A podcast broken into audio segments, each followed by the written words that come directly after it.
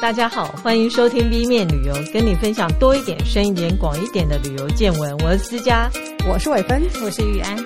那今天又到了我们二月的旅游大小事了，好快呀，二月了。对，过完年了。呃，立春过后，听说才是真正的一年的开始。对对对，对嗯，当然，大家最在意的还是新冠肺炎这件事情。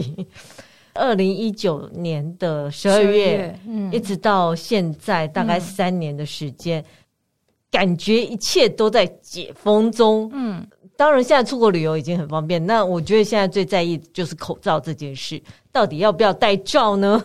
戴着吧。对，但台湾呐，虽然说户外可以不用戴，但大部分的人都戴，因为还是怕流感啊。这个季节，嗯，戴口罩。也也是有室内室外嘛，拖拖穿穿，嗯、大家总是会觉得一个障碍这样。嗯，然后呃，事实上那个韩国啊，大概已也已经宣布了，他一月三十号就放宽室内戴口罩，然后他户外本来就可以不用戴口罩，那他现在就是表列式，就是改成建议，但一定要戴的，比如像大众交通工具。嗯。然后还有医疗机构、药局，还有一些易感染空间。我想要什么是易感染空间呐、啊？比如像做 SPA 嘛，比较密集吧。像他们车站人是真的很多。嗯，嗯对，比如他们就说一月三十号之后，爱戴不戴随便你。嗯，那至于台湾呢，一直看到有报道说要即将说要放宽室内戴口罩的规定。嗯。就还在评估嘛，对对对，所以我们就拭目以待。但日本其实已经讲了，他决定在五月八号就把新冠疫情降到与呃流行性感冒同级。嗯，然后五月八号大概是黄金周之后，有人认为他们是在评估那时候天气比较热了，嗯，可能新冠疫情就会比较容易控制住。嗯，那降到与流感同级的意思就是说。嗯，很多防疫政策就会放宽啊，就不会有隔离呀、啊，也不会说禁止移动，甚至于连口罩都只是建议。另外一个，据说，据说台湾大概也是会抓在五六月这个时候会做比较大幅度的放宽。嗯、那至于香港的话，有人推估大概是三月到四月会解除口罩令。如果台湾也降级的话，会怎样呢？呃，就像日本这样说，降级降到跟跟流感差不多，降级的疾病的警戒程度，对，对对嗯，是什么意思呢？哦，我们去打疫苗基本上不用钱嘛，嗯、对，因为它是现在的等级很高，所以我们打疫苗不要钱。可是如果它一直往下降的话，可能就要钱。嗯嗯，然后另外一个是说，如果。拿拿药需要钱吗？拿药啊，药啊，基本的那个费用是要，对对对，哦、是要的。对，所以那时候我是做线上看诊嘛，嗯、你说确诊嘛，对不对？是是，对我是线上看诊，然后线上看诊它就会有记录嘛。嗯，那你要去领药，就看它有两种方式，一种就是请附近的药师送药给你，因为有的人他可能就是一个人住他不方便。嗯，对。那另外一个就是请家人代领。那不管怎么样，你就是要。就还是要付一笔最基本的那个 okay, 呃药剂或是挂挂号费用这样子。我是据在日本或香港，呃，他们也许之前拿药不用钱，可是如果一旦降级之后，就全部都要自费。对，因为、嗯、呃，基本上像现在的新冠是叫做法定传染病，是是，对，国家会支付你一些嗯看诊的所有相关的这些费用，你才会。不不会为了避免这些不便而不去看诊，而、哦、而去传染给更多的人。是，那现在如果它降级，就会变成说这些补助国家级的补助就都会减。而且另外一个听说就是，那如果有人的防疫险还有效的话，就拿不到了。嗯，对对对对。然后呃，我看到另外一个说法是说，现在的死亡率啦，台湾的死亡率大概是。呃，新冠肺炎的致死率是万分之十一，那流感是万分之七。他们认为只要降到万分之十的话，其实就可以降级了。而且有一个呃院长，他的推估是台湾大概七成五都得过了。其实我也相信，因为周围几乎。没得的人是少数哎，对，就慢慢的大家都、嗯、都轮一次这样。是，然后也大概有七成六的人都已经打了三剂，所以应该是可以慢慢控制住。不过呢，我看了 WHO，就是世界卫生组织，他在一月三十一号就说一月份啊，他是可以收全球的数据，一个月大概全球可以死到七万人。那最严重的时候，最最严重的时候，当然这个数字我觉得也是很保守，因为大家有没有报都是。嗯、然后现在是一月份，他是说他收到大概死四万人，一半以上都是中国大陆那一边的，嗯、但有没有在隐瞒也很难讲，所以他还是保留他把新冠肺炎保留是全球最高警戒，嗯嗯，然后可能之后会再调整，不过现在还是这样，先维持原状。嗯、那至于口罩这件事呢？然后就台湾虽然是听说运动不用戴口罩，但我在上打康拜的时候，居然有人戴，我很钦佩他。哦，其实好危险哦，我会喘不过气，好可怕，真的很累。医生是有建议最好不要啦，因为剧烈运动的时候，其实那个会对你的肺造成某种程度的伤害。然后我另外给一个数数据，据说首尔啊一月份的民调，虽然他们呃。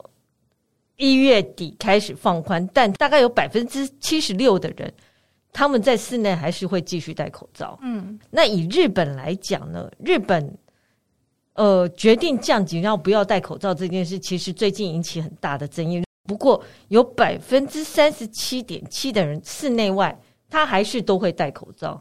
那我觉得台湾可能更高，因为我看到的比例是非常高的。Anyway，就是大家。出国还是自己戴个口罩好了。虽然可能什么新加坡、马来西亚、越南都放宽，但戴口罩就是保护自己。嗯，这个时候其实去东南亚就是最好戴着，因为雾霾季要来了。哦，也算是对，就是保护呼吸系统。嗯嗯嗯。啊，当然我也知道，我之前呃同事啊，有一个同事就是他看到可爱的口罩他就买，嗯，所以他有一头拉骨口罩，他觉得迟早会用得到。但如果将来不用戴口罩的话呢？那口罩要怎么办呢？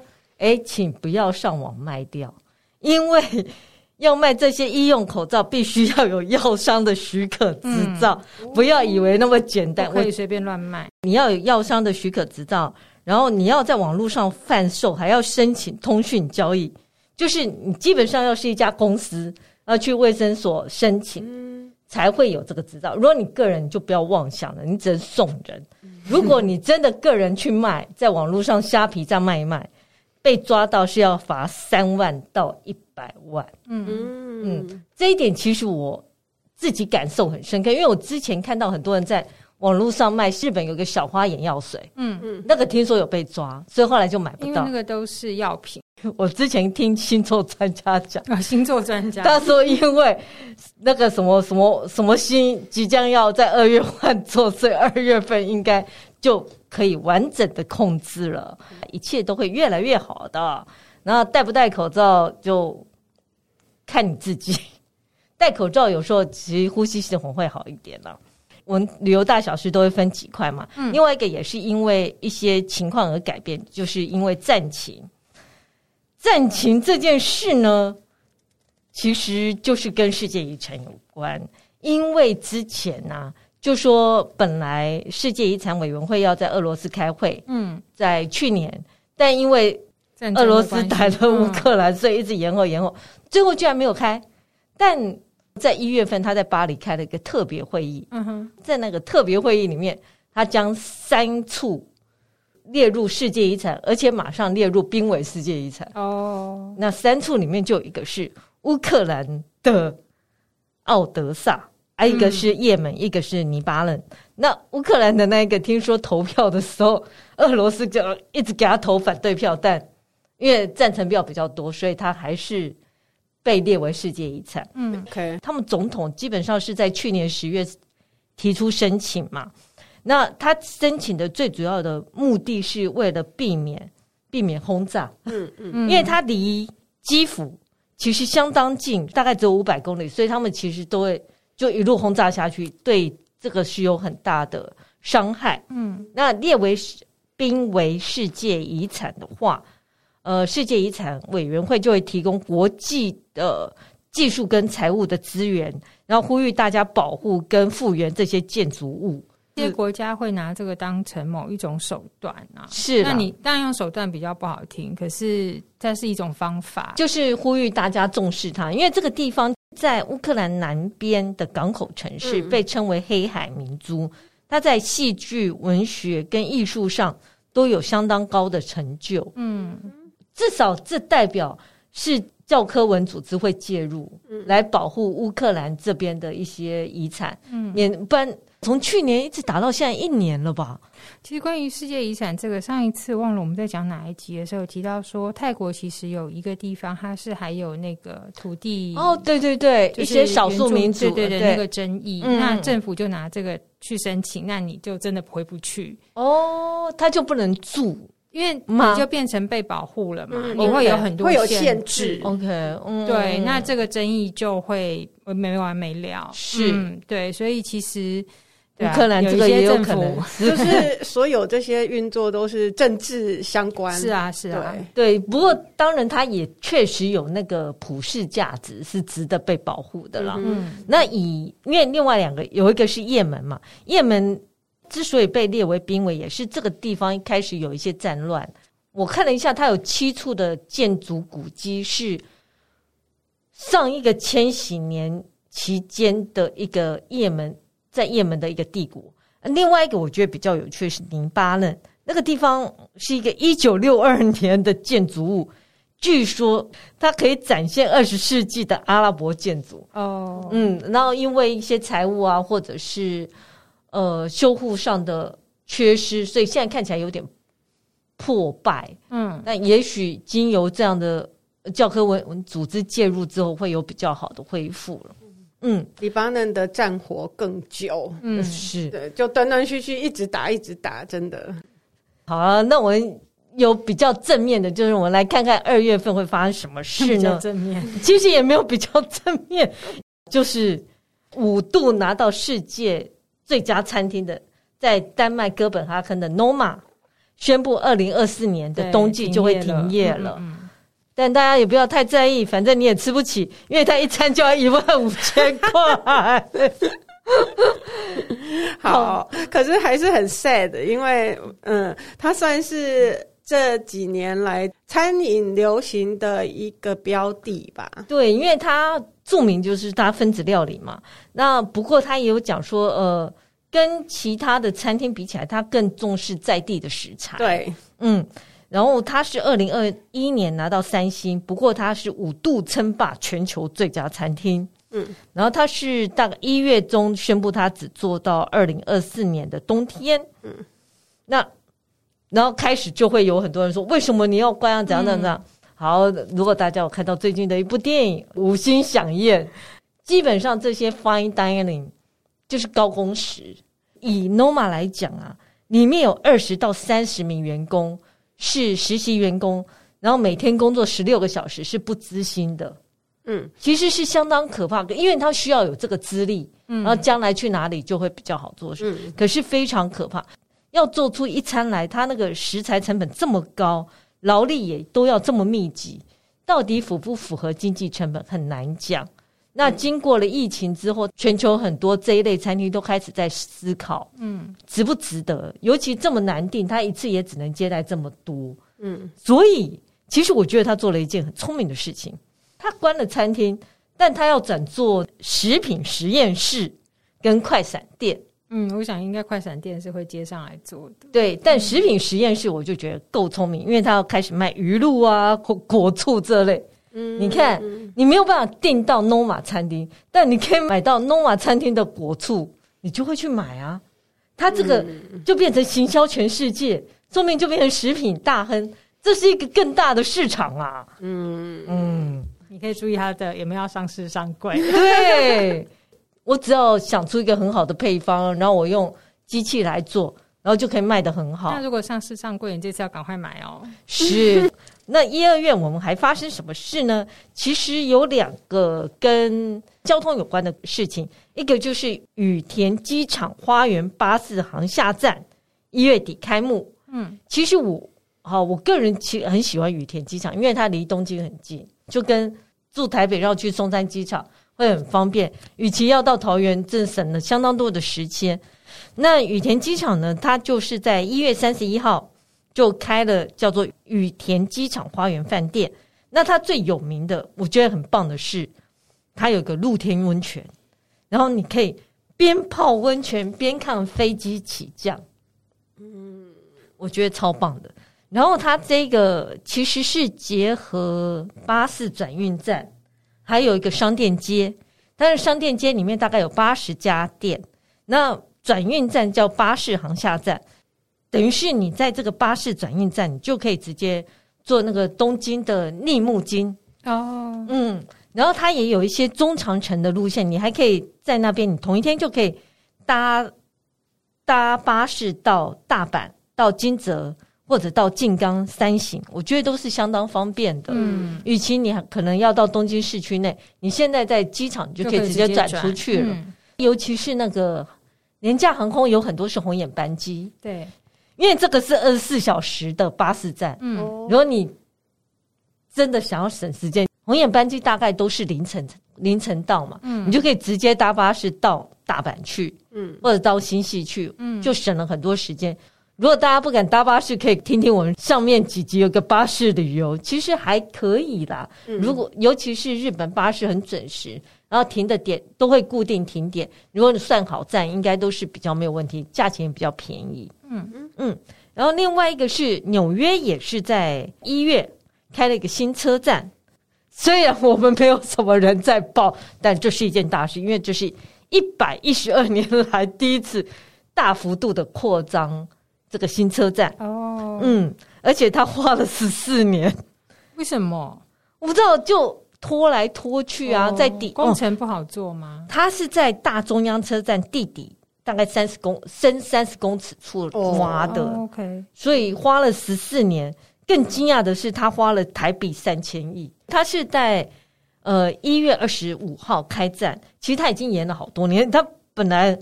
在几年前就应该盖好，最后花了十四年去做这件事。嗯、这个车站大概有两万平，等于它在地下有一个两万平大的一个转运车站。哦、然后以旅客来讲，我从机场到大中央车站大概只要花四十分钟的时间。它有接 JFK 是非常方便的。嗯，这是一九五零年代以来最大的呃扩建工程，啊，也是一个铁路总站。从长岛铁路就延伸到曼哈顿东城，嗯、本来只在皇后区，它继续往前走，对地方的交通方面也会非常的方便。嗯嗯，好啊，大家赶快去纽约吧。这个结论，为了这个车站，对啊，去一下，因为他说他有一整面很漂亮的马赛克墙，嗯、但因为才新开嘛，所以没有很多人报，大家可以可能去前。抢头香去看一下，把它拍起来。嗯嗯，好，这是两个跟交通有关的。但在二月份，其实还有一个清迈的花卉节，就是今天，今天开始二月四号立春这一天。啊、对，它其实嗯，从呃是每个每年二月的第一周，就是第一周的礼拜五到礼拜天，所以经常会落在比如说二月一二三、二月二三四、二月三四五，差不多就是这一天。嗯这个周末主要活动场地在古城的话呢，会是在古城西南方的一个很大的公共公园。嗯，然后里面会有很多花卉装饰啊。那延续的它的时间大概就是这三天内的早上八点半到晚上十点。都开放，然后那段时间呢，它也会有交通管制，因为它会把整个路封起来。嗯嗯。为什么封起来呢？它是除了有 OTOP 市集，就是所谓的一乡一物市集，哦、然后它还会有兰花花卉年度比竞赛的冠军，就是展展示花卉。嗯、然后还有一个就是他们呃，这个花卉节之前我们有讲到游行嘛？嗯嗯嗯。花卉节的游行呢，通常它是早上开始。嗯，就是大概现在也是去清迈很好的时间，对不对？对，快要雾霾季了，就是最好。因为其实以前几年大概二月初还好一点，大概从一七一八之后雾霾就提前了。哦哦，okay、所以就是大概二月初那个清晨的天气就是会有一层雾。嗯嗯，所以二月要去清迈的话，其实真的口罩不能少。OK，对，嗯嗯好，那我们讲这个游行呢，它其实你看泰国有我们之前讲过泼水节有游行，水灯节有游行，嗯，嗯花卉节有游行，那游行都很美啊，因为就是花车嘛。那差别在哪里呢？你可以看他们的服装，除了传统服装以外，花卉节的话，所有那个随行队伍啊，尤其是女生，嗯，他们头饰上的花都会非常夸张哦。哦，鲜花跟水灯节不一样。对他们，水灯节或泼水节可能就是比较正常的，嗯，不能说正常，就是比较晚一个季传统的装饰。OK，对，因为台北人他们是会把一些发髻啊什么装在头上，嗯、或是或是花。嗯，可是，在花卉节这个游行上，就是会非常非常夸张，就弄很大，很多花，很多花，比较夸张，然后甚至会垂垂到肩上。啊、OK，对，然后很好看。欸男生会有花，男生比较少，他们就在衣服上有不同的变化而已，嗯、比较热闹。Okay. 但是以女生来讲的话，就是因为他们头顶的非常大一头上的呃，真的会很夸张，尤其是嗯，清迈、嗯、动物园或者是皇家花园，他们的队伍就是头上的那个就会。比较夸张，看谁厉害的。对，那光是看那就觉得非常非常有趣。就在游行大概会是呃花卉节活动第二天哦，早上会从冰河，就是流经清迈市区冰河的那个纳瓦拉桥的另外一端走回古城。那最后这个花车呢，就是会停在我们刚刚讲到那个古城西南方那个公园外面的那个道路上让你拍照。嗯嗯嗯，对，所以那边是会封路的。那假设说你你这几天会要经过那附近，或是要赶飞机的话，就是要注意一下，我还交通管制。不知道清迈有这么多游戏。哦，清迈游行很漂亮，嗯、就是大节庆的时候，嗯、因为其实这个花卉节之所以会开始，也是因为他们他创办在一九七七年，所以今年应该是第四十五届。嗯、所以它其实当初是因为清迈它比较可以气候的关系，它可以种温带植物跟花卉。哦、嗯，对，所以它的种类就是比较多，相较其他地方这样子。嗯嗯、那那个时候他们就是结合了皇家计划的兰花培育协会。那只是要推动兰花的展览跟竞赛，是。那同时也想说，哎、欸，那不如就趁这个时候也推一波观光这样子，哦、所以后来就变成每年他们都办这个活动，对对对。那这个花卉节活动除了在城区以外呢，我们刚刚提到的皇家那个花卉博览会的那个场地，嗯，它的时间会展得更长，它通常会从十一月隔前一年的十一月底或十二月，嗯。就一直展到隔年的二月底。嗯，对，那在那边他们就会有皇家计划的市集呀、啊，就可以去看看。对，还有他们会特别整理花园，嗯、就是可以去拍拍照。那像去年底的话，他们甚至还做了那个夜晚的。灯光秀，嗯、就是变成说，它就是你可以早上也可以去，晚上也可以去，就是拍到不同的样貌，这样子。是对，主要都是为了观光。其实我觉得还蛮聪明的啦。对啊，嗯、对啊，就顺便嘛。因为因为是一个他们想推的产业，而且因为像今年，嗯，二零二零那一年有办，嗯，但是因为那个时候就是疫情开始了嘛，所以整是整体看起来人游客也比较少。嗯，那二一二二就因为。疫情的关系就没有游行哦，OK，对，他就是只是有花车放在那边让你拍照这样子。那今年算是全面三年来全面回归，满血回归，没错没错。所以我看那个图片是还蛮美，越来越夸张，没错。对，就你想要看怎么浮夸，就赶快去。没有到浮夸，但就是他们在装饰上就是很用心。是，对的。其实二月份还有发生一件大事。就是伟芬会跟你讲，哎，呃，要花钱的大事哦。从今年底开始，英国和欧盟都会实施一个叫做 ETA 的呃制度。嗯，那什么叫做 ETA？其实就是我们现在去美国，你可能就是就会注意到说，除了签证之外，你在入境的时候，他会要求你出示一个叫做呃，电子旅游授权的 ETA，嗯，嗯，那这个东西是做什么用的呢？根据官方的说法啦，希望能够更准确的去掌握入境人的一些资讯，嗯，然后呃，可能也避免一些就不必要的，或者是说像恐怖分子啦之类的，嗯、你不是很清楚他的身份跟联络方式之类的，所以上网去填这个 ETA，他会要求你填比较多各自的东西。哦对你的联络方式。然后你常住的地点之类的这一些讯息，这样子，嗯嗯嗯、那基本上是为了安全的因素啦，过滤申请者的身份。嗯。嗯，欧盟它目前已经确定在今年的十一月要开始实施了，说二零二三十一，对，嗯嗯，对，因为欧盟开始实施，所以呃，英国它也开始就是。呃，相关的他们的相关的进出的一些政策嘛，嗯、是那所以就呃这两个地区都会开始要有 ETA 的申请。嗯，那最大的不同就除了你上网之外呢，它还要付费。对，就是跟签证不用钱，对不对？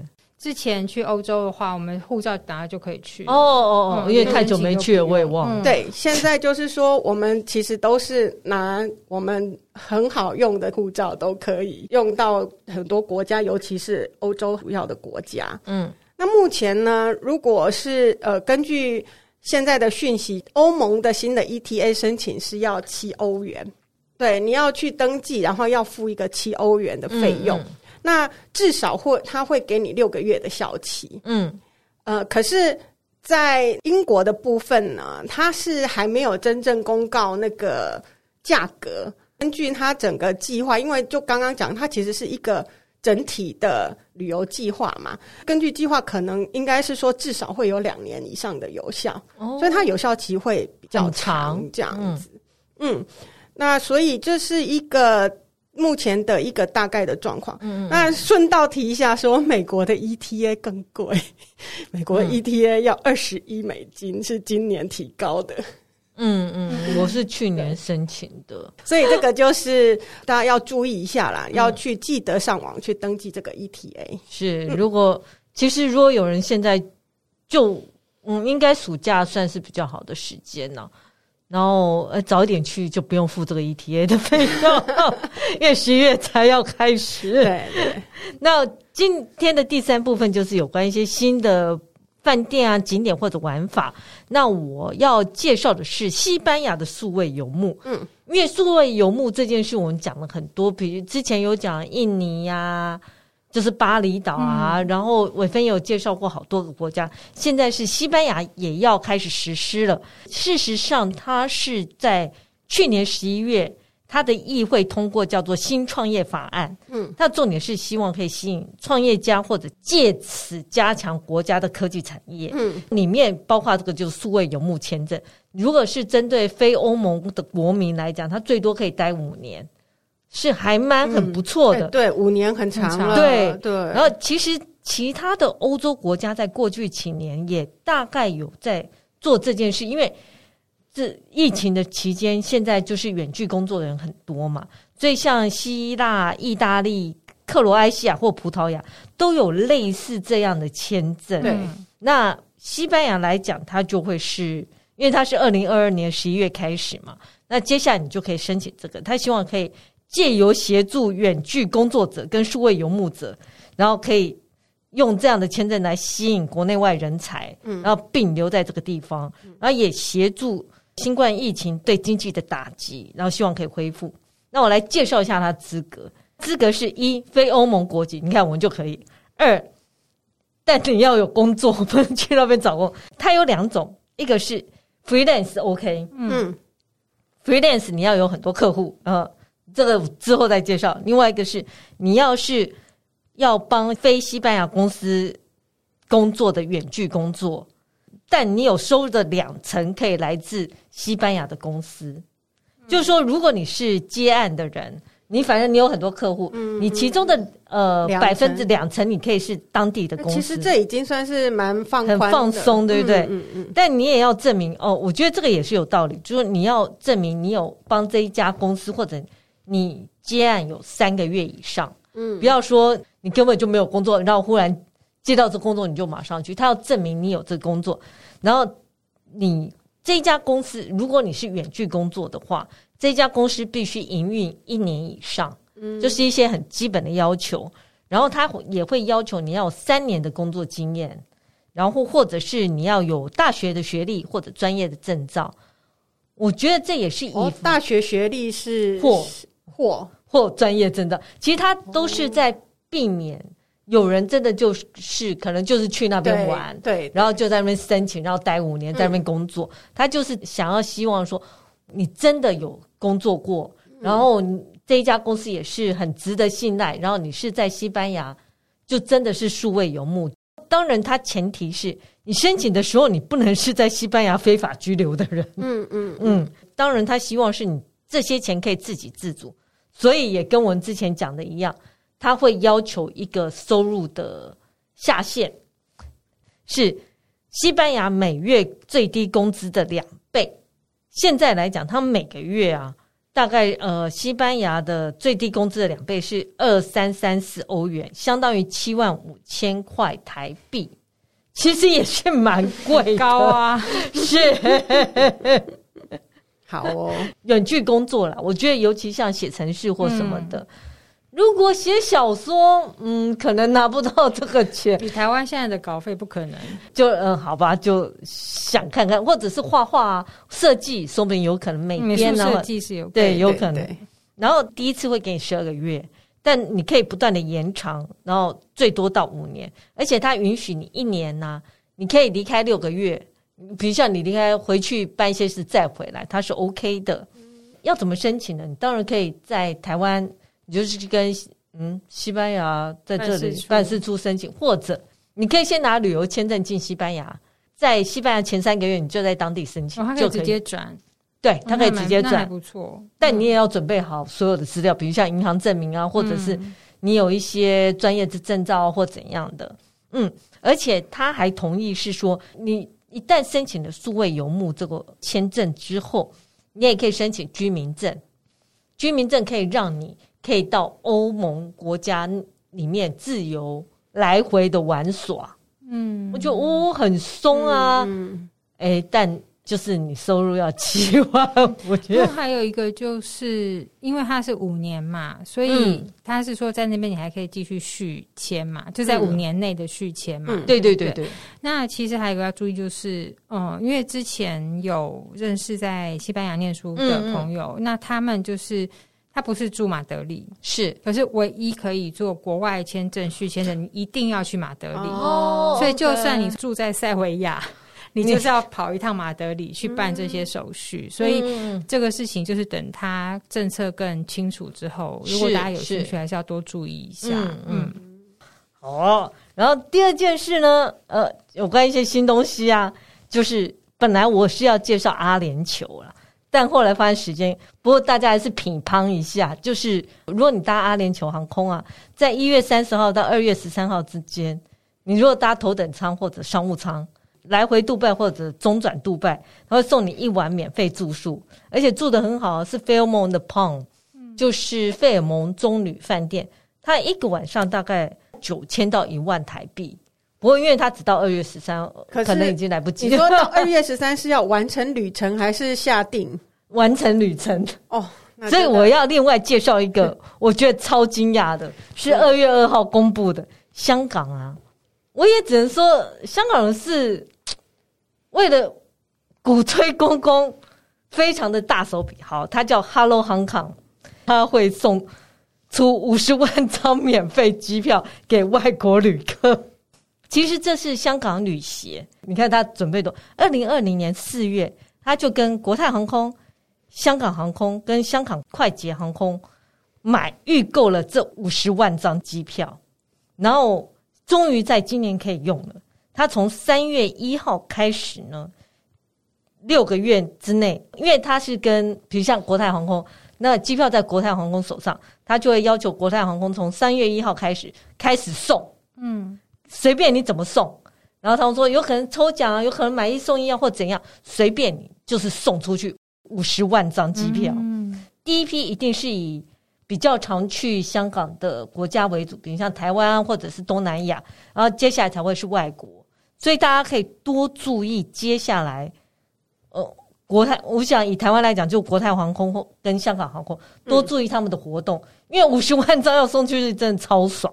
嗯，然后如果你已经去了香港，因为这是三月一号开始嘛，半年内，如果你已经最近要去香港的话，他从二月二号下午五点开始会在。机场啊，或者是航站啊，或各地方，他会送出一百万份的消消费优惠券，只要入境就送。这个消费优惠券有些是免费的礼物，有些是饮料，嗯，然后反正也就是送送送，他就是疯狂的送。我觉得。要做观光就是要这么爽，可能也是因为香港是低迷太久了，是真的。是疫情，他在之前送中游行之后，就一直经济状况是很不好的。是，而且他的那个观光收入其实是下滑非常惊人的。嗯，但五十万张我觉得好爽哦！大家记得多注意一下这相关消息，说不定你就拿到很多张免费机票。然后伟芬也会跟我们介绍一下，现在其实 Napa 酒庄也有别的玩法。对，我想 Napa 酒庄大家应该都还不算陌生哦，嗯、是就是美国湾区附近最容易前往的一个酒庄，是，而且它酒庄密集度算很高。嗯嗯，那大部分的人不是开车啊，也可以搭火车去啦。嗯、那现在我想介绍一个新的玩法，就是可以搭河轮。嗯、那呃，河轮其实大部分我们都是知道在欧洲比较多嘛，对就是什么多瑙河那边有河吗？纳帕河是不是有纳帕河这件事吗？不，有一条纳帕河哦，而且其实这一次的旅程呢，其实跨了三三个河流，嗯，它行程其实是先从旧金山沿着一一条叫做圣华金河往东，嗯，到一个叫 Stockton 的镇。这个镇大家不可能不是很常听到，可是它里面有一个美术馆叫做 Hodgkin Museum。那这个美术馆它其实收了蛮多欧洲的艺术精品呐、啊，所以它行程就是会先到 Stockton，然后呢可能会再往回缩一点点，然后再沿着 Sacramento River，嗯，Sacramento 就是其实是加州的首府，嗯。嗯。所以他就直接先呃，就这个行程是会到 Sacramento，沙多缅加，沙加缅度，沙加缅度，好，行程就又等于从北边再往回再拉一点，然后再沿着 Napa River 再往北，再到 Napa，所以它跨了三条河流，嗯、有一点像是。这一个地区，他们其实是称为一个三角洲地带啊。嗯嗯嗯，对，那不是不是沿着一条大河直直往下这样子。嗯，所以你刚刚问的就是是不是 Napa River？它其实是跨了三条河这样子。好，呃，为什么现在才有这一个这样子的行程出现？加州的气候它其实是叫做地中海型气候。冬天下雨，夏天是不下雨的。那所以它水量会很少。夏天河流的水位很低，就不适合。金山嘛，整个加州都是哦，OK，就很不适合河流的旅行。就所以就他们就没有推出河轮。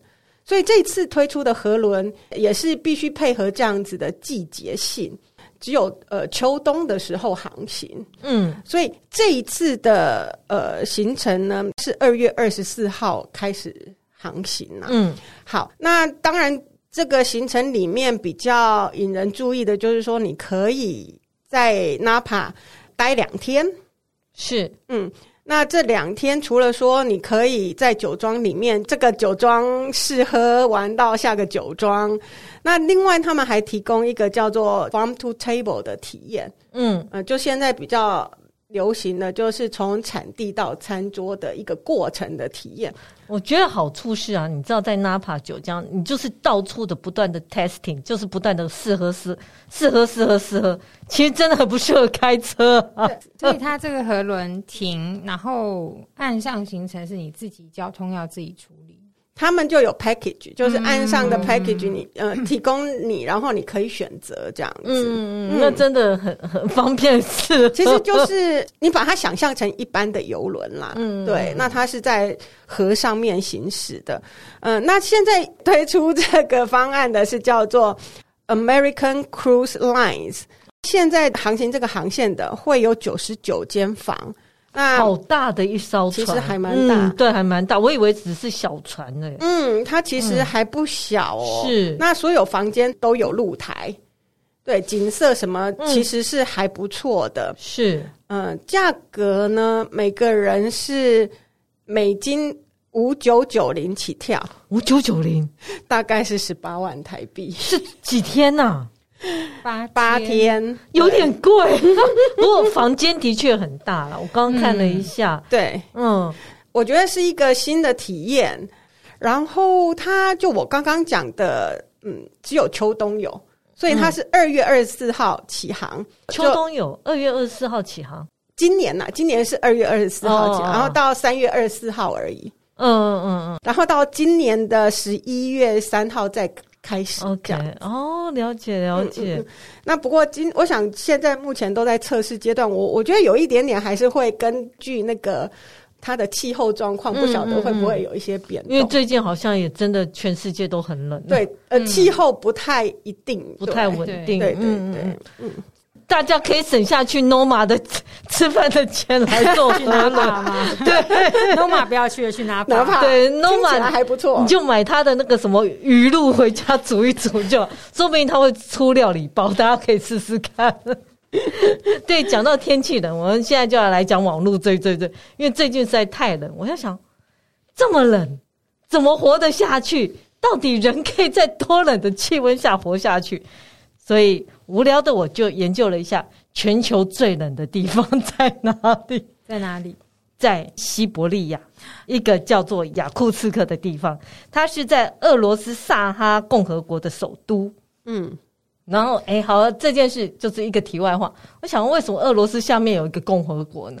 我就研究了一下，原来俄罗斯下面有二十二个共和国，它是俄罗斯联邦。联邦，嗯、那它的共和国是自治共和国，是非常松散的组织，就是跟美国一样啊。对，可是它除除了这个自治共和国下面，它还有自己的呃州啊什么什么的。嗯，嗯就是它有两块这样。好，嗯、它就是俄罗斯萨哈共和国的首都。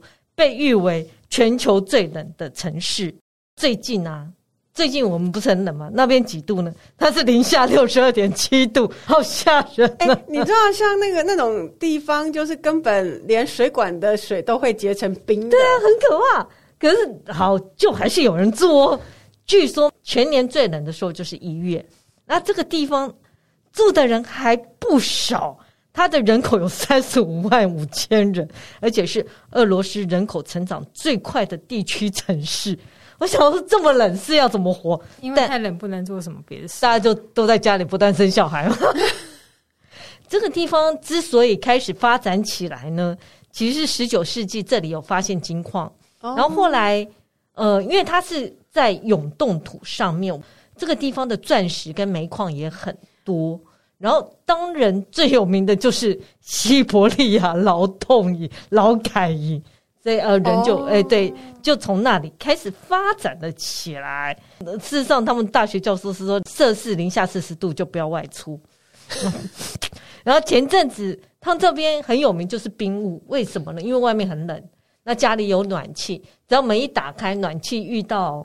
那个外面很冷，都是形成像冰箱一样，就就会有很多奇怪的雾，都是因为冷气跟暖气这样撞击在一起，哦、嗯，就会有小小的冰点。有人就访问在那边要怎么活，然后说哦，如果要出外呢，就是洋葱式穿法，跟我们讲的也一样。他说你就是多穿衣服啊，不然要怎么办呢？就是这样，不然就不要外出啊。那你就想说，嗯，那会不会有旅客去呢？其实旅客。不多，但有那种探险者跟爱冒险的人，哦、想说我一定要去试试看什么是全世界最冷的地方，而也是有这种人。但不多了。嗯，那如果大家对最近的气温感到不满的话，就是觉得太冷，对气温不满，这能怎么办？就是你看看人家零下六十度是怎么活的，欸、照片是他们卖的鱼啊，都是冻得像冰，就可以拿来打人的。家里的冰箱不会有外面的冰箱了，对，是很惊人的。所以大家嗯。想想有人这么辛苦的过活，你有没有觉得，虽然坐在钻石矿上，但还是生活在比较温暖的地方比较好吧？对，这就是这个月的旅游大小事。希望下个月天气暖一点，下个月要去赏花了。是。那如果喜欢我们的节目，请在各大 Podcast 平台订阅我们，或到脸书、IG 按赞，追踪分享给你身边的朋友。今天就到这里喽，谢谢，谢谢大家，拜拜。拜拜。